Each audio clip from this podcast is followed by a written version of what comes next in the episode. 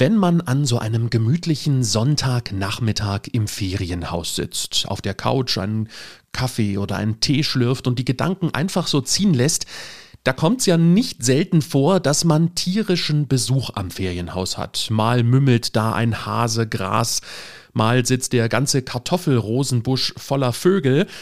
Ja, und ab und an trottet eine Katze über die Terrassenbohlen. Moment mal, eine Katze? Wo kommt die denn her? Hier ist Klitlü, der kleine Dänemark-Podcast. Ja, und damit hi und herzlich willkommen hier beim kleinen Dänemark Podcast. Schön, dass du wieder mit dabei bist. Ich habe es mir wie immer gemütlich gemacht, sitze hier mit einer Decke und einer Tasse Tee diesmal. Hm? Bin ich etwas südlicher unterwegs mit meinem Tee. Mediterraner Pfirsich ist diesmal in der Tasse sehr, sehr lecker. Also, ich genieße den Sonntag, bin mit meinen Gedanken in Dänemark, wie das meistens so der Fall ist. Und wie ich gerade schon äh, erzählt habe, bei Katzen, tja, da fragt man sich jetzt zurecht, wo denn die ein oder andere Katze im Ferienhausgebiet eigentlich herkommt. Schließlich sind ja die meisten Häuser doch nur für kurze Zeit belegt. Ja, und vielleicht hast du auch schon mal eine Katze oder einen Kater in deinem Urlaub beobachtet, die da so zwischen Dünen, Gras und Büschen unterwegs sind. Und einer Frau sind die auch aufgefallen, nämlich der Anke. Und da begann die Idee für ein ziemlich ja, bemerkenswertes Projekt, aber darüber soll sie uns selbst berichten. Sie ist jetzt bei mir am Telefon. Ich sage, hi Anke. Hallo Chris, hallo an die Zuhörer. Anke, hast du es dir denn auch so richtig schön gemütlich gemacht hier zu unserem kleinen Sonntagsplausch? Oh ja, durchaus. Ich sitze auf meiner Couch, habe allerdings einen Kaffee vor mir stehen und ein Glas Wasser und kraule eine meiner Katzen, ah ja, die neben schön. mir liegt. Also tierische Unterstützung hast du dir dazu gehört, äh, da, so dazu geholt. Anke, bevor wir über dein Projekt reden, da möchte ich und äh, da wollen auch die Zuhörerinnen und Zuhörer wissen, wen ich uns jetzt eigentlich für diese Folge eingeladen habe. Deshalb, Anke, erzähl uns doch mal ganz kurz, äh, woher kommst du, wer bist du, wie bist du zu Dänemark gekommen? Ja, ich bin die Anke, bin Anfang 50 Jahre alt und komme aus dem Rhein-Main-Gebiet. Bürtig und ich wohne dort auch noch. Und mein allererster Dänemark-Urlaub, der war Anfang der 2000er, nämlich 2003. Und bis dahin war ich nie in den nordischen Ländern. Irgendwie hat es mich mehr in den Süden gezogen, obwohl ich auch an der Nordsee durchaus Urlaub gemacht habe. Aber ich wollte was Neues ausprobieren. Und mhm. gerade in meinem allerersten Urlaub schon kam ich auf die Katzen. Und, jetzt und zurück ganz, an die Geschichte. Und jetzt mal ganz kurz, äh, was Neues ausprobieren im Norden. Hast du es bereut? Nein, überhaupt nicht. Nein.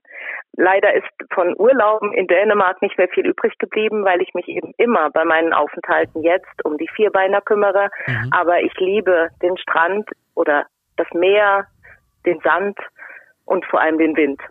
Das ist ein schönes Land, ja.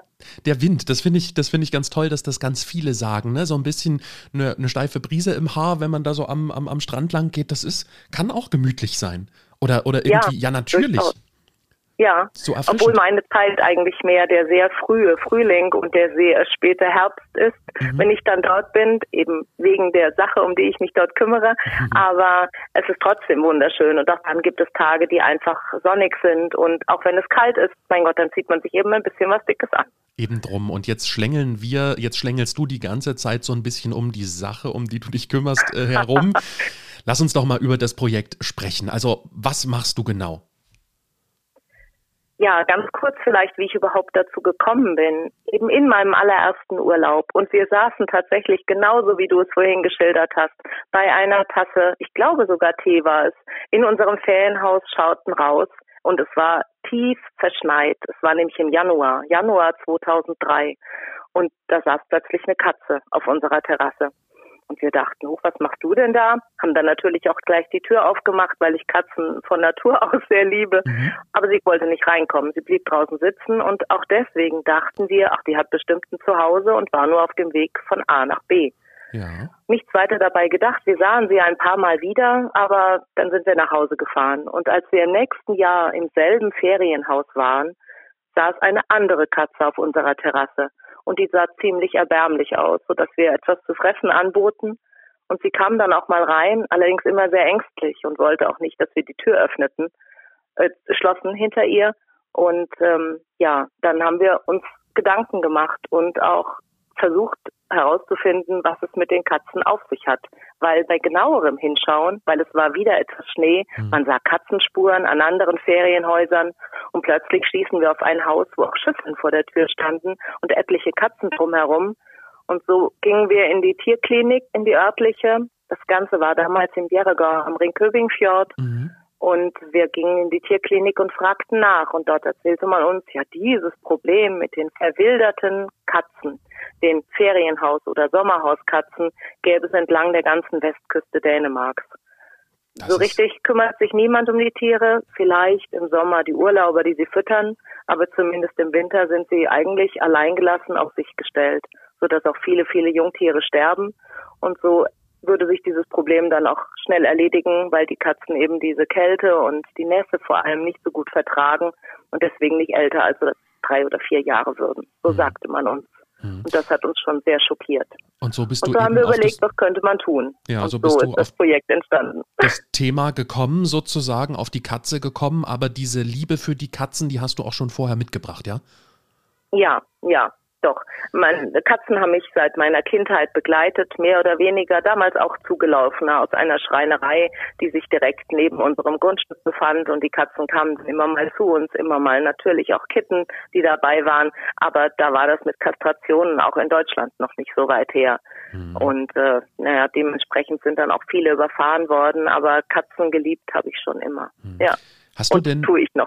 Hast du denn so eine Zahl, kann man das überhaupt in Zahlen ausdrücken, äh, um einfach mal so ein bisschen zu verdeutlichen, wie groß ist denn in Anführungsstrichen das Problem von diesen ja, verwilderten Katzen, die da eben in den Ferienhausgebieten unterwegs sind? Das ist ganz, ganz schwer zu sagen, weil Katzen ja eigentlich mehr im Verborgenen leben. Man hört ja in ganz Europa immer wieder dieses Problem von den streunenden Katzen. Man kennt es aus den südlichen Ländern, man kennt Kalenderbilder, gerade aus Griechenland mit, mit Katzen, wo das immer so idyllisch aussieht, wenn die da herumsitzen. Aber dass es im Norden auch dieses Problem gibt und eben auch in Dänemark, glaube ich, das ist ganz unbekannt. Und viele sagen auch, wenn ich das erzähle, was? In Dänemark? Ist das denn mal nötig, Katzen zu kastrieren? Aber ja, ist es ganz sicher.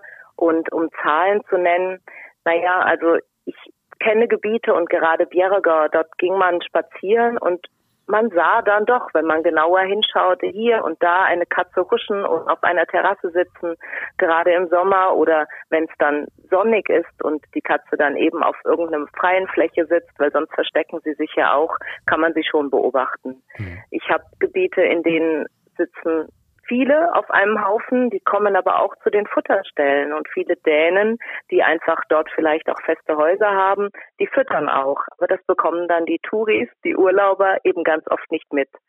Also ich bin jetzt über die vielen Jahre, seither ich, ich da mich kümmere, bei über 350 kastrierten Tieren. Und das ist ja eigentlich auch das Projekt. Ich will ja mhm. nicht nur füttern, sondern mir geht es insbesondere darum, das Elend, das eben diese Streunerkatzen erleiden, weil sich keiner um sie kümmert, weil sie hungern, mhm. wenn sie krank sind, ist keiner für sie da, versuche ich ein bisschen einzudämmen. Mhm. Und deswegen sind das die Kastrationen, die das ausmachen, was ich eben tue. Das klingt irgendwie so ein bisschen, naja, wenn man sich nicht näher damit beschäftigt hat, irgendwie durchaus ein wenig, ja, brachial, wenn man da sozusagen die Katzen ähm, äh, sterilisiert oder kastriert. Ähm, aber das ist sozusagen in dem Fall das Beste, oder? Natürlich. Und es ist ja aber nicht nur ein Thema von Dänemark. Es ist ein Thema, das europaweit interessant ist und man liest es über Rumänien, die Streuner. Viele große Tierschutzorganisationen kümmern sich darum, aber Dänemark ist da, muss ich leider sagen, ziemlich hinten dran. Mhm. Also die Dänen selbst sagen, dass entlang der ganzen Westküste Dänemarks es eigentlich keine, nicht eine Tierschutzorganisation gibt, die Kastrationsprojekte macht. An der Ostküste ist das ein bisschen anders, weil dort die großen Städte Dänemark sind, weil dort viele Menschen leben. Aber gerade an der Westküste ist es eben so, dass es die Ferienhausgebiete sind und deswegen die Dänen selbst nur sporadisch dort sind und die Katzen sie dort leider auch nicht interessieren. Mhm. Und der Stellenwert der Katze ist in Dänemark auch nicht wirklich sehr hoch. Die werden zum Mäusefang gebraucht in irgendwelchen Betrieben, wo eben Mäuse sind. Aber ob dann die eine mehr oder weniger es überlebt oder nicht, das ist leider nicht besonders von großem Interesse. Ach ja, das ist sehr traurig und deswegen geht es eben nur mit Kastrationen, Woran? um diese Streuner einfach nicht, diese Population nicht einfach noch größer werden zu lassen. Anke, du sagst, äh, in Dänemark hat die Katze nicht einen, so einen hohen Stellenwert wie beispielsweise bei uns. Woran merkt man mhm. das denn? Man merkt es, wenn man mit den Menschen spricht. Ach, die Katze, das ist doch egal. Und ach ja, ja klar, ich habe welche, aber das regelt sich von selbst. Die werden überfahren oder die Kleinen überleben nicht. Ach, da muss man doch nichts machen. So sind dann die Aussagen sehr oft. Mhm. Das natürlich. Und selbst wenn eine Tierklinik einem schon sagt, naja, die werden drei oder vier Jahre alt, dann sterben die von selbst, weil es zu kalt ist oder sie verhungern, dann hat uns das damals schon sehr schockiert und dann frage ich mich auch, sage ich jetzt mal ganz offen, wieso jemand dann Tierarzt sein kann, weil ich denke immer, da muss im Vordergrund stehen, den Tieren zu helfen und sich Gedanken zu machen um das Wohlergehen. Hm, hm. Du hast das jetzt so ein bisschen in die Hand genommen in den letzten Jahren. Natürlich äh, eben durch die Pandemie bist du jetzt nicht mehr dazu gekommen im letzten und in, ähm, ja wahrscheinlich auch bis jetzt in diesem Jahr nicht. Aber ja. wenn man sich denn mal fragt, also das ist jetzt was, was mich so direkt äh, beschäftigt, gab es denn nicht vorher auch irgendjemanden, der sich irgendwie diesem Thema angenommen hat? Denn den Behörden muss das doch auch irgendwo bekannt gewesen sein. Leider hatte sich dem Thema auch zuvor jemand angenommen, aber ausschließlich mit Tötungsaktionen. Wir hatten Kontakt äh, zu zwei verschiedenen Tierschutzorganisationen, insbesondere Katzenswern hatten wir angesprochen, die ja eigentlich sich um Katzen kümmern sollten und äh, die gaben uns dann damals die Auskunft, ja, ihre Unterstützung würde dann so aussehen, dass wenn wir in einer Region besonders viele Katzen entdecken, sollen wir ihnen Bescheid sagen und dann würden sie die einfangen und töten, damit es weniger werden. Und das ist ja dann wirklich erst recht richtig brachial und traurig, gerade richtig. wenn man so ein großes Herz für Katzen eben hat. Ja, und deswegen waren auch die Tierschutzorganisationen für uns absolut kein Ansprechpartner mehr, mhm. weil wir gesagt haben, das ist nicht der Weg, den man gehen kann. Und das ist auch durchaus in den anderen Ländern, die sich damit beschäftigt haben, in den Ländern Europas so festgestellt worden, dass das nichts bringt, weil diese diese freien Plätze sozusagen, die durch die Tötungsaktionen entstehen, werden von Katzen einfach wieder aufgefüllt, von anderen, die dann wieder zuwandern. Katzen sind einfach sehr, sehr vermehrungsfreudig und das ist das, was man eben nur mit der Kastration stoppen kann. Mhm. Und das Schöne ist, dass wenn die Katzen mal kastriert sind, und du sprachst vorhin davon, dass es irgendwie brachial klingt, mhm. aber es ist ein Weg, der Katze wirklich ein besseres Leben zu ermöglichen. Denn wenn sie sich nur noch um sich selbst kümmern muss, dann hat das Katzenmädchen die Schwangerschaft nicht mehr, also wird von den Kleinen einfach nicht mehr so ausgezehrt, die sie ja säugt, für die sie ja da ist, für die sie alle Mäuse fängt, die sie bekommen kann. Und der Kater geht nicht mehr auf die weiten Wanderschaften, um eine Katze zu finden, die er decken kann, kämpft nicht mehr mit anderen Katern. Von daher sind auch die Verletzungsbilder einfach nicht mehr so. Und das ist einfach wirklich was, was der Gesunderhaltung der Katze ja. dient. Ja, also es ist ja auch, wenn du das so erzählst, ein unglaublich vielschichtiges Thema, zu dem ich noch viele Fragen habe. Unter anderem, äh, Anke, wo kommen denn diese Katzen ursprünglich her? Also die müssen doch mal jemanden gehört haben. Ja, wo kommen die her? Klar, ähm, entweder waren sie mal aus Bauernhöfen, Bauern, die sich die Katzen angeschafft haben, eben damit sie ihre Arbeit, den Mäusefang erledigen. Dann wirft so eine Katze zweimal, manchmal dreimal im Jahr Junge. Das sind dann zwei bis sechs, sieben Kitten pro Wurf. Und die bleiben natürlich nicht alle auf dem Hof, weil die Nahrung gar nicht für alle reicht. Manchmal wird ja gar nicht zugefüttert, manchmal müssen die ja nur vom Mäusefang leben. Die Kater vertreiben sowieso die Stärkeren, die Schwächeren, die wandern dann ab, suchen sich andere Reviere. Das ist wie man es von den Großkatzen kennt, von den Löwenrudeln oder so. Da müssen auch einfach welche abwandern. Und so ist das bei den Katzen, denke ich auch. Mhm. Ich glaube nicht viele Dänen erzählen immer, ach, das haben die Urlauber mitgebracht, die Katzen, und wollten die nicht mehr und haben die ausgesetzt. Also ich persönlich denke, das ist nur ein ganz, ganz kleiner Teil, wo das vielleicht wirklich so ist. Aber im Grundsatz denke ich, die kommen von irgendwelchen Höfen oder aus Städten, wo sie, wo die Populationen zu groß sind und deswegen einfach Tiere abwandern müssen. Und können so Katzen auch wirklich richtig weit wandern, ja? Ja, ja, es treibt sie einfach weiter bis an irgendeinen Platz, wo sie dann Futter finden. Und da sind die Ferienhausgebiete ja gerade über den Sommer, ich sag jetzt mal beginnend vielleicht mit der Osterzeit, bis in den späten Herbst hinein, bis nach den Herbstferien und dann auch wieder über Weihnachten, Neujahr ein ganz tolles Gebiet, weil die Menschen, die eine Katze auf der Terrasse sitzen sehen, sagen dann ja oft, ach, die tut mir jetzt aber leid, mhm. ach, die füttern wir jetzt.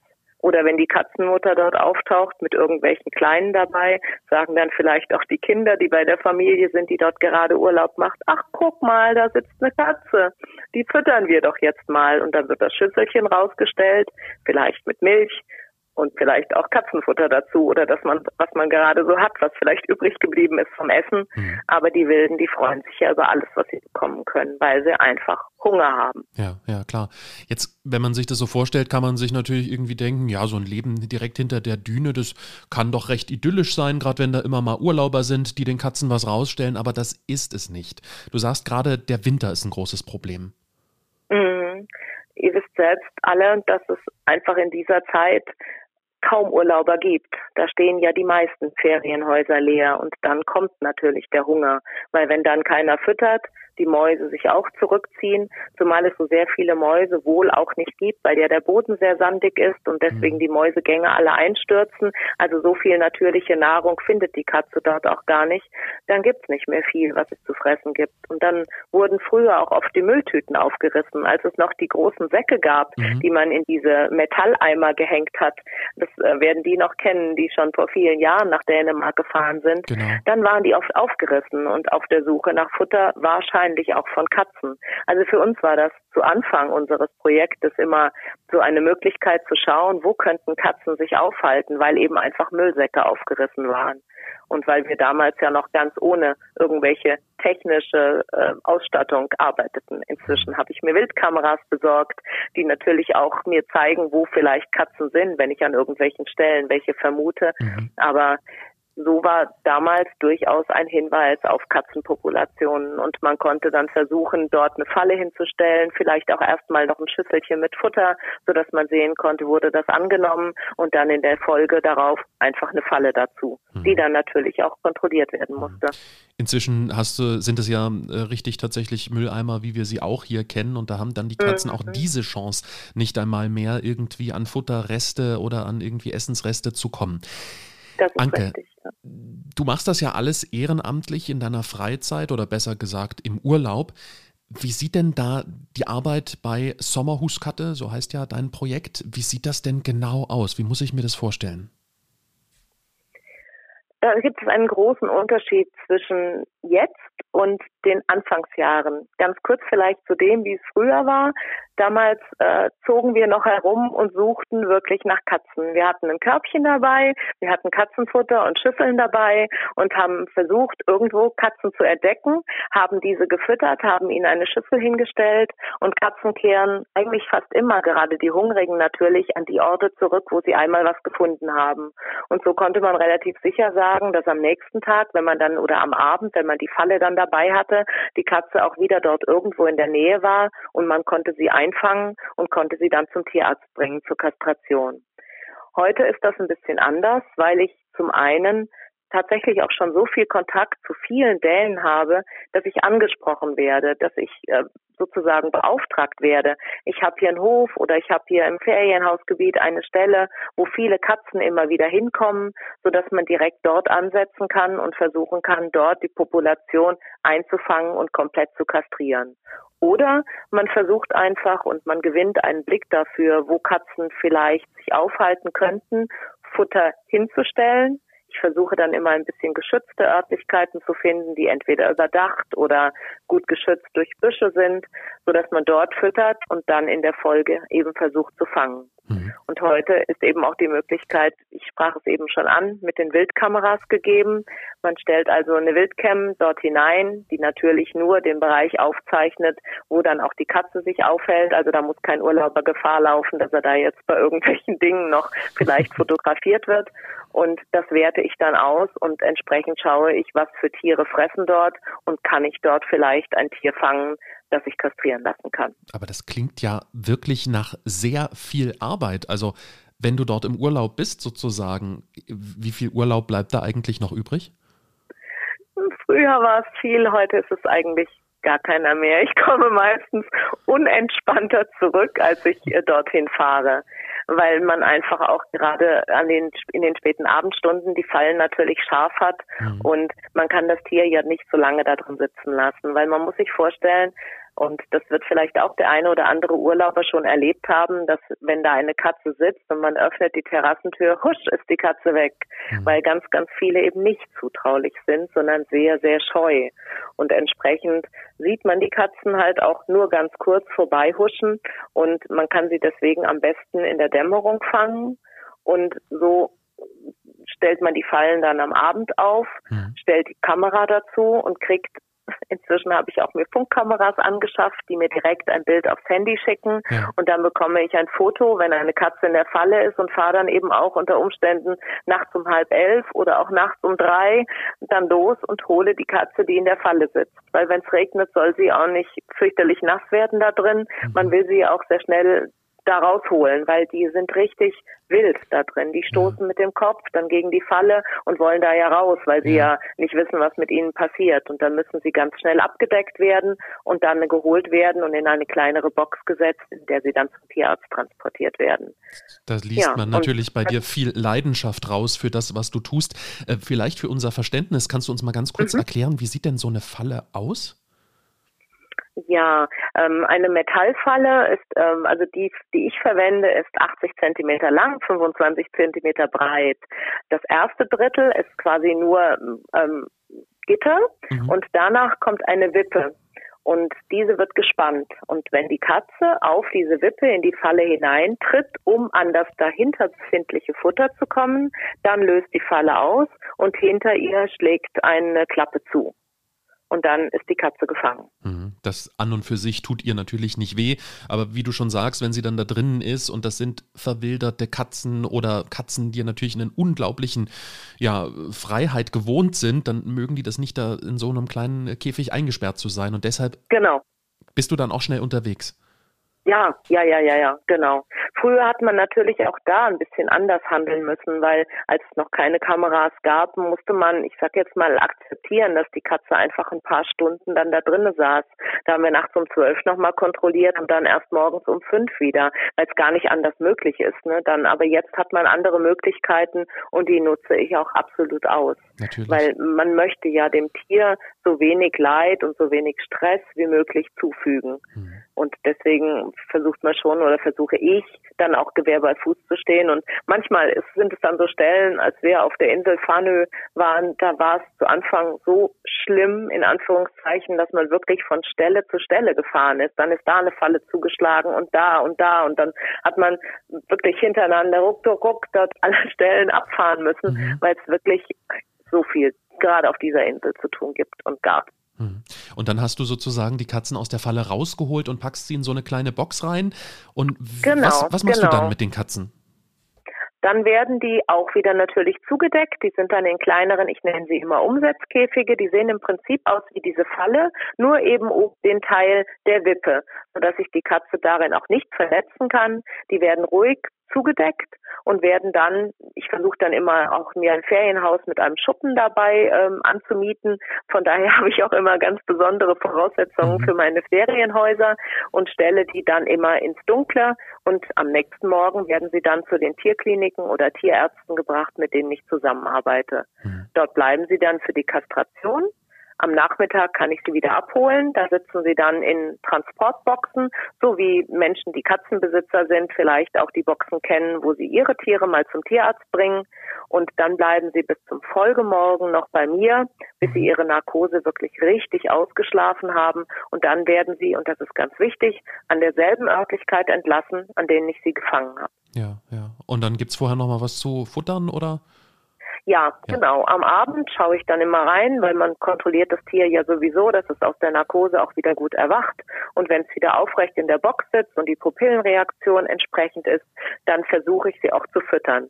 Allerdings sind die Wilden durchaus aggressiv. Mhm. Also da muss man schon gucken, wenn man mit der Gabel dann so durch das Loch vorne das Futter versucht rein, dann kommt dann auch schon mal so eine Pfote, die versucht nach einem zu hacken. Also sehr mhm. dankbar sind sie einem nicht gerade, wenn sie dort eingesperrt sind. Aber, und das finde ich wirklich schön, wenn man sich auf deiner Internetseite mal umschaut, die Adresse dazu für äh, die ja, Sommerhuskatte, die werde ich auch in den Show Notes zu dieser Folge eben verlinken. Wenn man sich auf deiner mhm. Internetseite mal umschaut, und das finde ich wirklich wunderschön, du gibst jeder dieser Katzen einen Namen. Wenn ich da jetzt mal so drüber schaue, da gab es zum Beispiel im letzten Jahr warst du eben auf Farnö, du hast es gerade angesprochen, da gibt es Frau Busch und Emil und äh, Frau Fußball oder Steve äh, und Pete. Du, wie, wie, kommst du dazu? Weil du, du hast die Katzen ja wirklich nur kurz in deiner Obhut, aber du gibst jeder einen Namen. Welchen Hintergrund hat das? Dazu muss ich sagen, dass zu Beginn unseres Projektes, damals hieß es ja noch Bjerregard Katzen, weil wir im Bjerregard begonnen haben, da haben wir niemals, niemals damit gerechnet, dass das Projekt, die Arbeit so erfolgreich werden würde. Wir haben gedacht, okay, wir kümmern uns mal um diese Siedlung, vielleicht erweitern wir da noch mal ein bisschen, aber dass es mal so viele werden, oh my, also das, das hätte ich in meinen kühnsten Träumen nicht erwartet. Und deswegen dachte man sich, ach klar, jeder Katze mal einen Namen geben. Und unsere allererste, das muss man sich vorstellen, die haben wir noch nicht mal markiert. Also die hat weder eine Tätowierung noch irgendetwas bekommen, weil wir noch dachten, ach, die können wir schon auseinanderhalten. Mhm. Und ja, und jetzt finde ich, es, es ist einfach etwas, das mich verbindet mit diesen Tieren. Und klar gibt's welche, wo ich jetzt sagen würde, boah, wenn ich den Namen jetzt höre, kann ich gerade nichts mit anfangen. Mhm. Aber es gibt auch Katzen, an die denke ich noch sehr, sehr gerne zurück und die haben irgendwie, ja, mit denen habe ich eine Verbindung aufgebaut. Zum Beispiel Frau Fußball, die, die hochtragend war. Deswegen hat sie auch diesen eigentlich sehr dummen Namen bekommen, ähm, weil sie sehr, sehr dick war. Und dann haben wir sie sogar die Kitten noch bekommen lassen, ähm, unter geschützter Umgebung und haben sie erst danach kastriert, weil die einfach schon zu weit tragend war. Aber andere Katzen dann Jule, meine allererste kastrierte, die übrigens 2007 kastriert worden war und letztes Jahr noch am Leben war. Also man muss sich dann überlegen, wie alt Jule geworden ist, aufgrund sicherlich auch aufgrund dessen, dass sie eben keine Kitten mehr kriegen musste. Ja. Oder oder Fenja, ein Siam-Mix, der in Bjerregar lebte und dort ganz, ganz bekannt war. Viele Urlauber kannten sie eben, weil sie so auffällig durch ihre Siam-Färbung und die stahlblauen Augen. Und das war einfach eine ganz bekannte Katze dort. Und ja, so gibt es viele, die durchaus Erinnerungen in mir hervorrufen, entweder an die Fangaktion oder auch an ihr Verhalten nach der Freilassung, dass sie erstmal so ein Stück wegrannte, dann plötzlich anhielt und sich umguckte und erkannte, ach, hier bin ich, es ist alles wieder gut, ich bin wieder und dann sogar vielleicht noch einen Moment stehen blieb und ja, und deswegen finde ich, verdient es einfach jedes Tier dann noch einen Namen zu bekommen. Du hast vorhin gesagt, dass du anfangs die Katzen nicht markiert hast. Marki lässt du die jetzt markieren oder? oder? Ja, genau. Ja. Genau, die bekommen alle eine Tätowierung ins Ohr. Äh, entweder eine individuelle Tätowierung, äh, die die Tierklinik für mich dann jetzt macht ja. oder eben eine fortlaufende Nummer, so wie man es hier auch von den Tierärzten äh, kennt, mhm. dass sie einfach zu erkennen sind. Manchmal sind die Tätowierungen natürlich nicht mehr sehr gut lesbar, je nachdem äh, auch was für eine Fellfarbe die Katze hat. Bei den dunkleren ist es manchmal schwer lesbar, aber zumindest kann man gerade heute, wenn man dann auch mit Zoom arbeiten kann bei einer Kamera, mhm. relativ gut erkennen, ach guck mal, die hat eine Tätowierung und dann wüsste man auch, dass diese Katze ich weiß es zumindest dann auch schon mal in meiner Obhut war und dann wahrscheinlich eben entsprechend auch, oder wenn sie bei mir war, dann auch ganz sicher kastriert worden ist.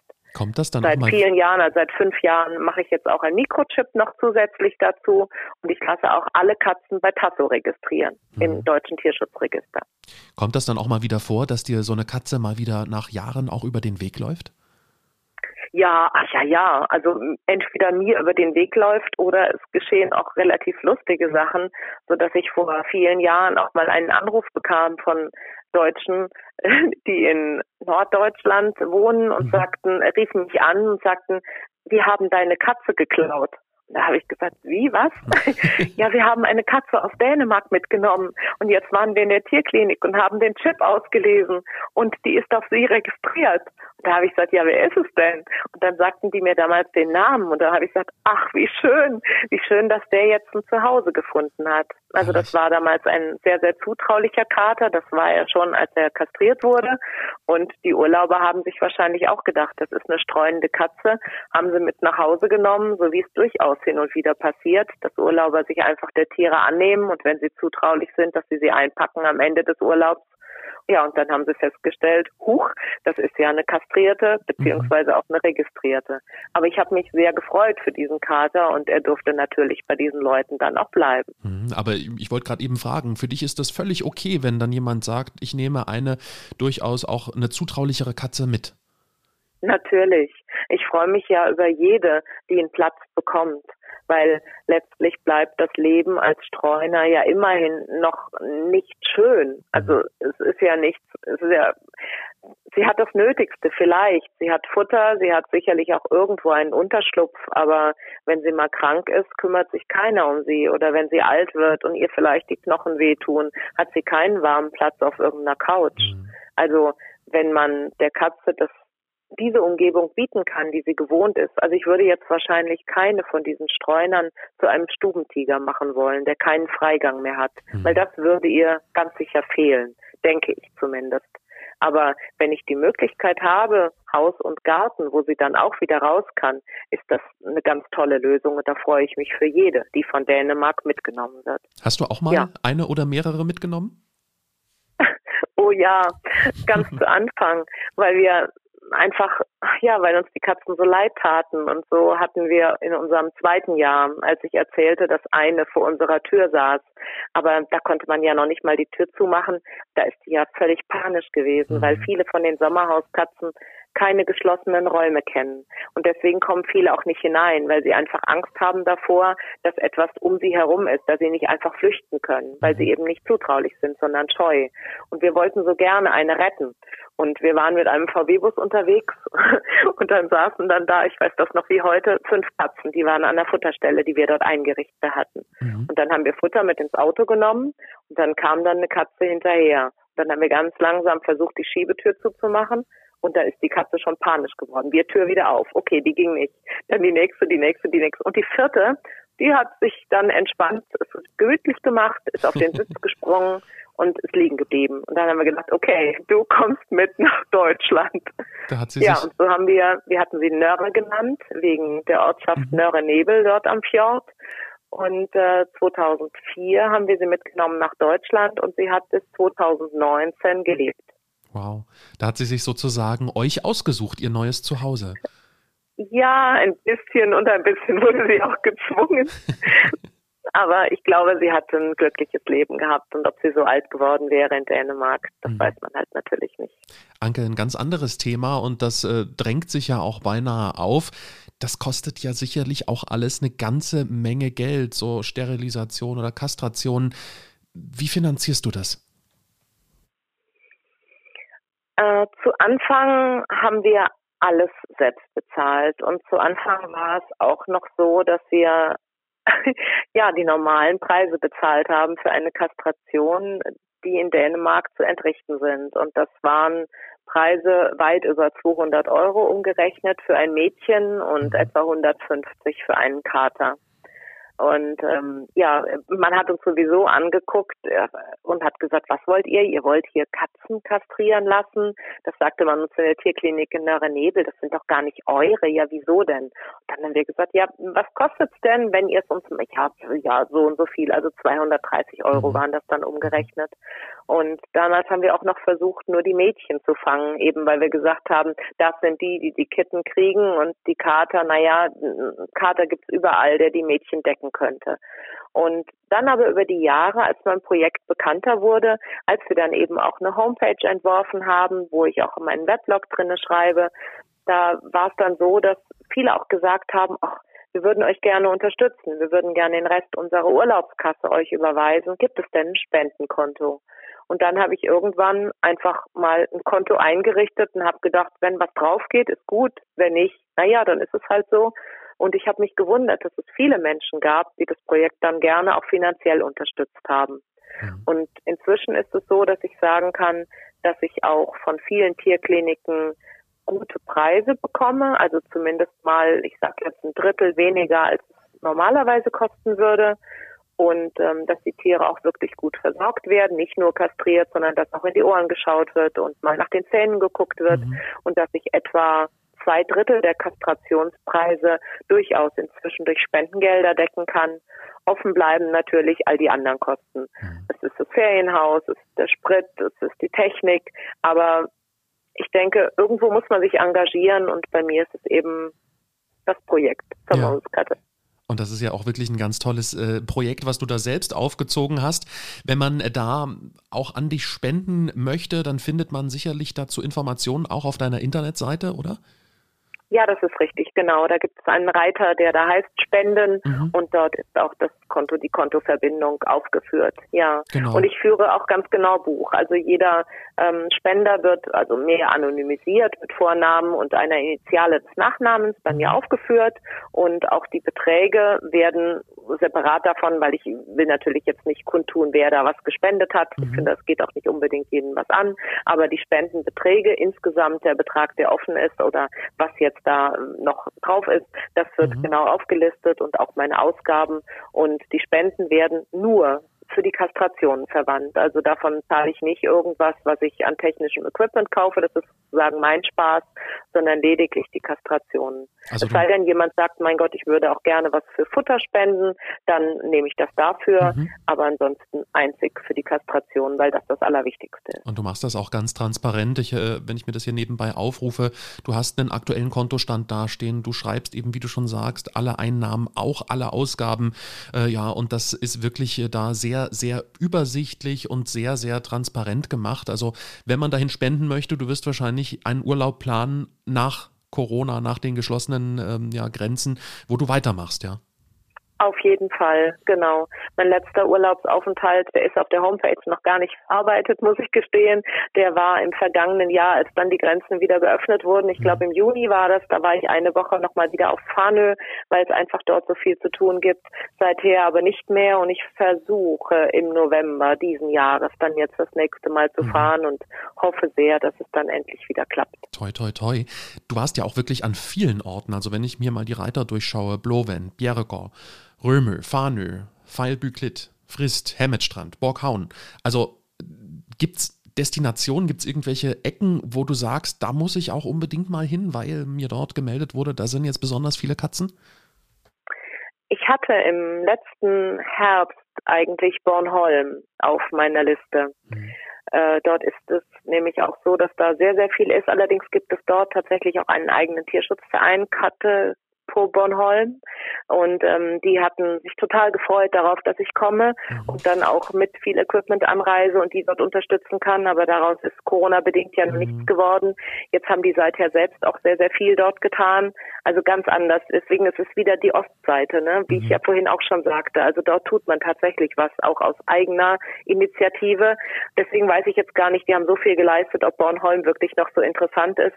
Aber ich glaube auch, es sind eine viele Örtlichkeiten, wo ich schon war, wo ich nochmal wieder aufarbeiten muss. Auch aus Blowand habe ich wieder gehört, aus dem Bereich Umho, dass es dort äh, Futterstellen gibt, wo wieder Katzen zugewandert sind. Und man muss einfach dann auch am Ball bleiben. Also es hilft nicht, wenn man einmal dorthin fährt oder auch über zwei oder drei Jahre und alles abarbeitet, weil es ist einfach so, dass an Futterstellen, so kennt man es auch aus anderen Ländern, immer wieder Streuner zulaufen.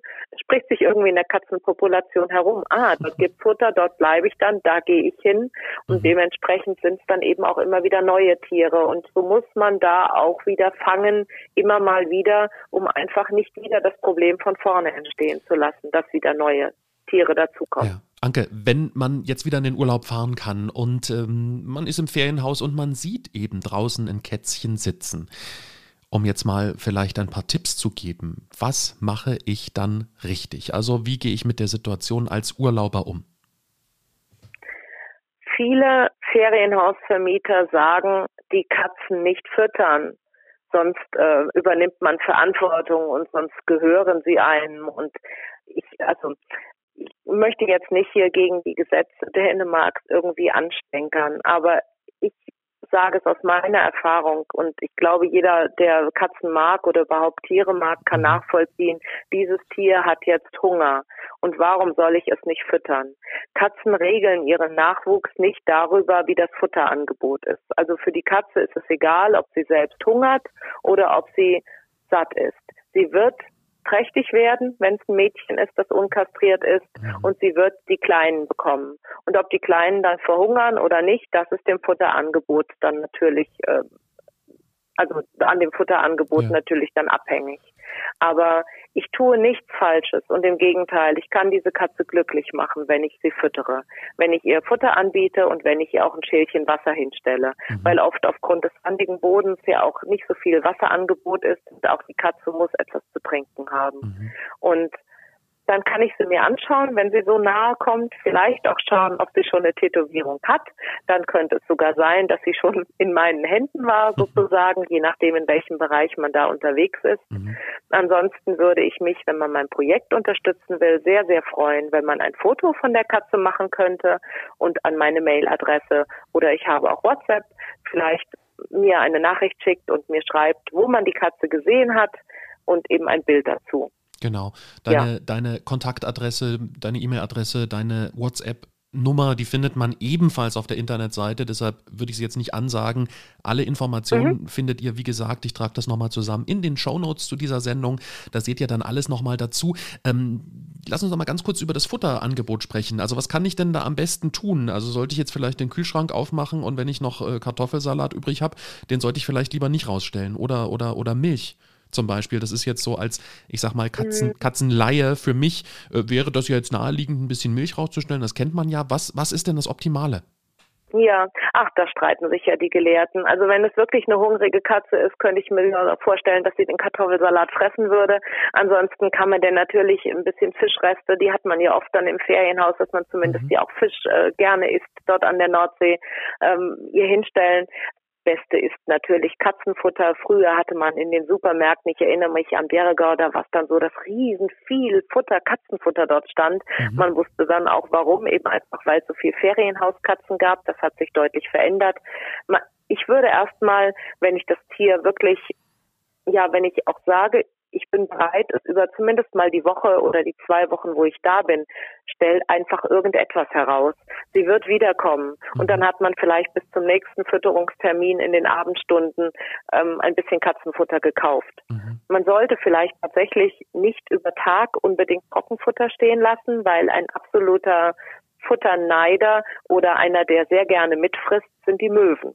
Also wir hatten es ganz oft, dass wenn wir Futterschälchen rausgestellt haben, dass dann auf einmal aufgereiht auf unserer Reling äh, dort am, am der Terrasse auf einmal drei Möwen saßen, die dann schon warteten, ob wieder die Futterschale dann steht. Mhm. Sondern ruhig gerne morgens das Ganze wieder reinnehmen und abends in der Dämmerung wieder rausstellen, wenn sich die Seevögel alle verflüchtigt haben, sodass es wirklich nur noch das Tier bekommt, was ich eigentlich auch füttern will. Mhm. Oder entsprechend dann, wenn die Katze direkt dort sitzt, gerne die Schüssel herausstellen. Ja. Gerne natürlich natürlich Trocken- und Feuchtfutter und das Wasserschälchen nicht vergessen. Das wäre perfekt. Die Möwen sind tatsächlich gefährlich, auch für nicht nur für Katzenfutter, sondern für Menschenessen. Ich erinnere mich an eine Geschichte, da hatten wir Rostbratwürste zum Auftauen auf die Terrasse gestellt. Naja, und eine Viertelstunde später hat sich dann eine ganze Schar Möwen bedient.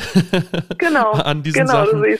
Also über Nacht sozusagen die Katzen füttern. Anke, hast du denn zum Schluss noch eine wirklich, ja, was ist denn so die verrückteste Geschichte, die verrückteste Sache, die du so, und du machst das ja jetzt wirklich schon seit 18 Jahren, muss man nochmal ganz deutlich dazu sagen, die du in all dieser Zeit erlebt hast? Die verrückteste Sache. Oh wei, das ist jetzt ganz schwer. Mhm. Ja, vielleicht, vielleicht eine. Das war auch noch ziemlich zu unseren Anfängen. Wir waren ja damals, wie ich schon sagte, auf der Suche immer wieder nach Futterstellen und haben auch an alten Häusern ähm, geschaut, ob vielleicht dort jemand ist, der Katzen füttert. Und wir haben eine Stelle entdeckt an einem völlig verfallenen Haus, oh, da, da eine Schüssel, oh, das könnten Katzenspuren sein und mhm. oh ja, da tatsächlich, da ist ja sogar Futter drin. Und dann haben wir geguckt und sind dann auch um das Haus herumgelaufen, weil das sah wirklich überhaupt gar nicht bewohnt aus. Und dann bin ich da noch ziemlich dicht dran gegangen und wollte halt ganz genau gucken. Plötzlich bewegte sich der Vorhang von innen und es schaute ein Mann hinaus, ein, ein bärtiger Herr und ich war völlig erschrocken und bin dann erstmal zurück und dann habe ich äh, zu meinem Freund damals gesagt, äh, du, da wohnt jemand. Und dann sind wir schnell weg dort und haben uns auch ganz schlecht gefühlt, weil wir auf dieses Grundstück gegangen sind ja. und sind dann schnell nach Hause in Richtung unseres Ferienhauses und dann lief er uns hinterher. Immer mit Abstand, so 100 Meter Abstand. Und dann sind wir zurück und haben gesagt, nee, also jetzt den müssen wir jetzt ansprechen. Und mein Freund so, nee, das machen wir jetzt nicht. Und ich, doch, ich gehe jetzt dahin. Und dann habe ich ihn angesprochen. Ich habe es dann einfach mal mit Englisch versucht und er sprach auch wirklich perfekt Englisch. Mhm. Das war ganz super.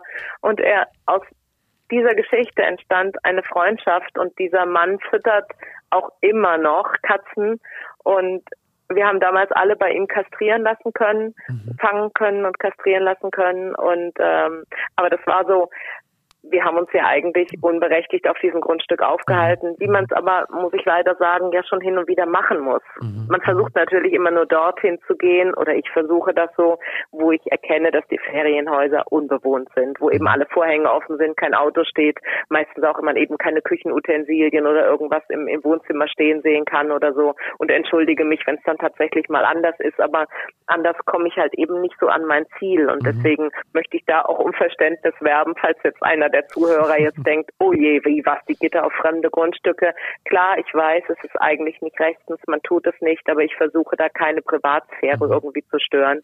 Aber damals hatte ich es eben getan und ich bin so froh, dass aus der Geschichte dann auch etwas erwachsen ist, was wieder so von, von Vorteil war und so ja. positiv war und so habe ich es auch über die vielen Jahre immer wieder kennengelernt, dass man so viele nette Menschen trifft und viele, die Verständnis haben oder in denen man das Verständnis weckt für die Katzen und sie dann in der Folge einfach auch was für die Tiere tun. Und das Leben schreibt manchmal die verrücktesten Geschichten, du sagst es, und am Ende sind viele wunderschöne Sachen dabei. Also wenn ihr mal eine Dame im Busch seht, im Ferienhausgebiet mit einem Käfig in der Hand ist, ruft einfach mal Hallo Anke. genau so. Sehr schön. Anke, das könnte passieren. Es gibt ganz, ganz viele Bilder auf deiner Internetseite, wenn man da nochmal nachschauen möchte, wie du arbeitest, was du eigentlich tust und ganz wichtig, auch wenn man helfen möchte. Ob das jetzt mit 5 Euro sind. Ich glaube, jeder Euro ist da wichtig. Ob das jetzt mit einem Bild ist, einfach, was man dir zuschickt. Da ist wahrscheinlich dann auch immer wichtig, wo man das Bild aufgenommen hat. Ne? Genau. Ähm, das kann man alles machen, da kann man sich noch viel belesen. Du hast einen Weblog auf deiner Seite sommerhuskatte.de und da kann man noch einfach viel mehr erfahren. Herzlichen Dank, dass du dir die Zeit für uns genommen hast, dieses ja fantastische Projekt äh, uns vorzustellen und uns auch so ein bisschen ja zu sensibilisieren für dieses Thema. Ja, ich danke dir, dass ich über die liebenswerten Katzen berichten durfte und ich danke den Zuhörern, wenn sie vielleicht auch ein bisschen Freude an diesem Gespräch hatten und ich würde mich freuen, von euch zu hören. Anke war das. Vielen, vielen herzlichen Dank, dass du uns wirklich dieses tolle Projekt vorgestellt hast. Man muss sich das mal überlegen, seit 2003 macht sie das schon, seit über 18 Jahren jetzt. Dieses Projekt eben rund um Katzen, die in den dänischen Ferienhausgebieten streunern. Ihr könnt ihr helfen mit Fotos, mit ja ein paar Euro, wenn ihr mögt, wie auch immer. Sommerhuskatte.de, den Link findet ihr in den Show Notes. Ich sage an dieser Stelle vielen Dank fürs Zuhören. Wenn du magst, dann abonniere doch diesen Podcast. Ähm, kannst du ganz einfach machen, überall da, wo es Podcasts gibt. Wenn du magst, erzähl auch deinen Freunden, Bekannten, Familienmitgliedern von ähm, ja, diesem kleinen Dänemark-Podcast, wenn sie Dänemark genauso lieb haben wie du und wie wir alle hier. Ansonsten vielen, vielen Dank wir hören uns in einem Monat wieder, immer am ersten Sonntag des Monats, dann also am ersten Sonntag im Mai wieder mit einem interessanten Gesprächspartner oder einer ja, spannenden äh, Gesprächspartnerin. Vielen Dank fürs Zuhören an dieser Stelle. Ich sage, lass es dir gut gehen. Hi und bis zum nächsten Mal. Das war's schon wieder mit Klitlü, deinem kleinen Dänemark-Podcast. Nicht traurig sein. Mehr Dänemark gibt es im Internet auf klitlü.de.